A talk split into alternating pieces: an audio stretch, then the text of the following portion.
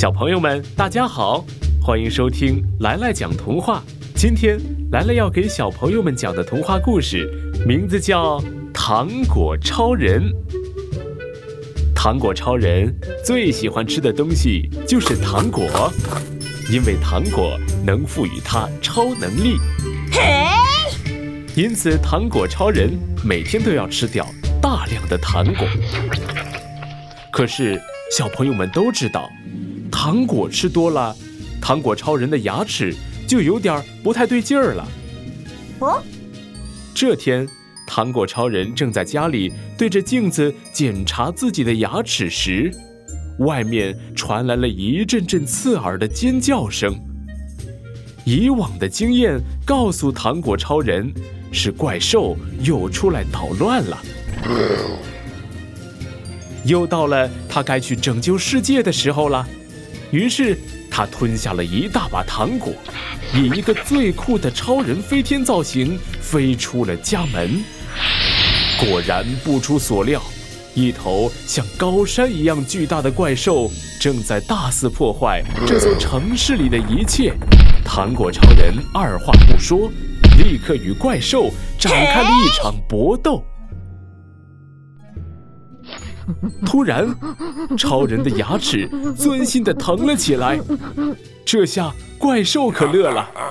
糖果超人摆脱了怪兽，飞走了。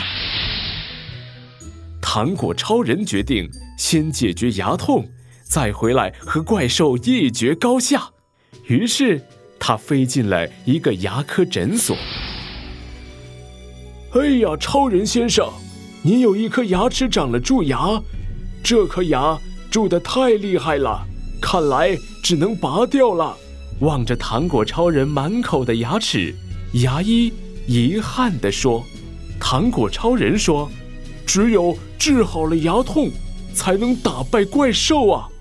嘿，没想到糖果超人的这颗蛀牙还挺牢固。